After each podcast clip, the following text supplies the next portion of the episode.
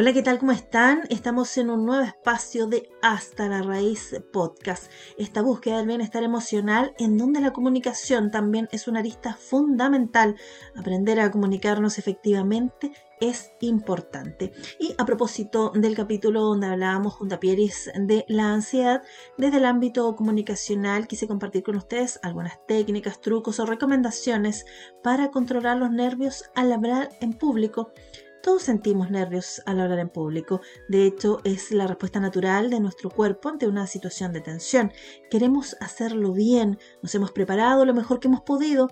Está en juego algo importante, una oportunidad de negocios, una situación del ámbito educacional, mi reputación como individuo, como profesional, como técnico.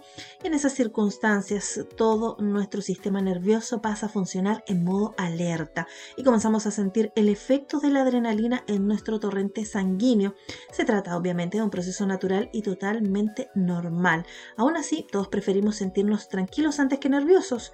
Sabemos que si nos mantenemos serenos, cometeremos menos errores y resultaremos más atractivos para nuestro público.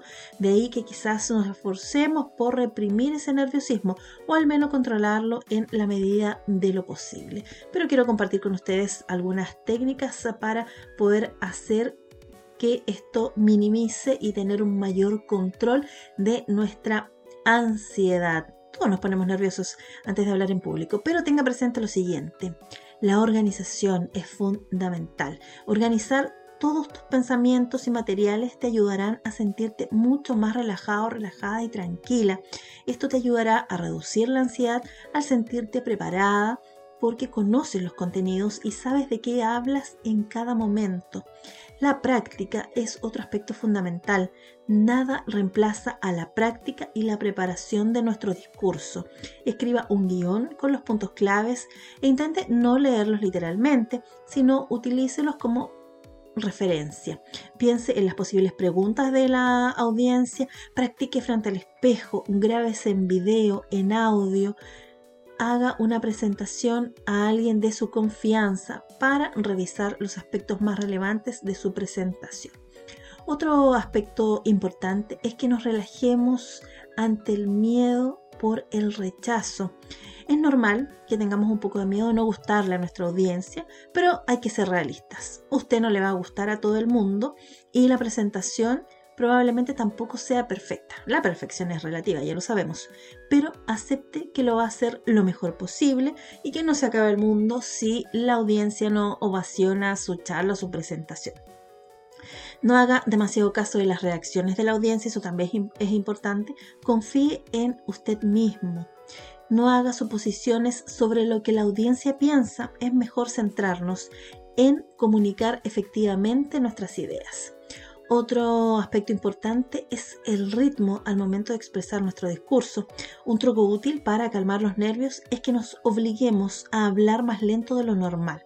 Cuando estamos nerviosos aceleramos nuestro discurso y además que no se nos entiende es peor porque ponemos nerviosa a nuestra audiencia reduzca la velocidad del discurso, así ganará seguridad, se sentirá mucho más cómodo y el público entenderá mucho mejor. Además, nuestro cerebro entiende que está más relajado porque está hablando más lento y con ese relajo necesario. La respiración también es otro aspecto importante. Intenta respirar con el diafragma y no acelerar demasiado su discurso para que no le falte el aire en ningún momento. Si usted se acostumbra a respirar con el diafragma, calmará fácilmente los nervios. También puede realizar una serie de respiraciones profundas antes de la presentación para entrar más relajado y conectado. Inspirar de buena manera y exhalar de buena manera, con los tiempos justos, dejando allí también que pueda oxigenarse de buena manera nuestro cerebro. Otro aspecto relevante tiene que ver con hacer ejercicio. ¿Sabe usted que hacer ejercicio libera las tensiones previas a una presentación? Haga un ejercicio ligero porque mejora la circulación, oxigena nuestro cerebro. Salga a caminar, haga ejercicio de flexibilidad o fuerza. El yoga es muy bueno para liberar tensiones y salir más relajada al escenario, a la presentación o a este aspecto que estamos eh, preparando ante algún público. Otro tema importante tiene que ver con nuestra presentación propiamente tal, el minimalismo. No recargue demasiado sus presentaciones porque mucho contenido puede saturar a la audiencia y también a nuestro cerebro. Cuanto más sencilla sea la presentación, más fácil será dominarla y tenerla en la mente. Aproveche para poner los puntos claves y tener una estructura a simple vista. Otro aspecto relevante es que si se puede, en la medida de lo posible, elija un tema que a usted le interese. No hay nada mejor que hablar de un tema que nos apasiona y que está alineado con nuestros valores. Esto ayudará a fluir de buena manera y nos ayudará a la presentación. Usted se sentirá grato al hablar de este tema porque pensará que está hablando con algún amigo o amiga. Finalmente, la mejor técnica es la práctica. Cuando usted esté delante de la audiencia, piense que es un cuentacuentos. Yo siempre digo esto a eh, la gente con la que comparto. El cuento lo maneja usted.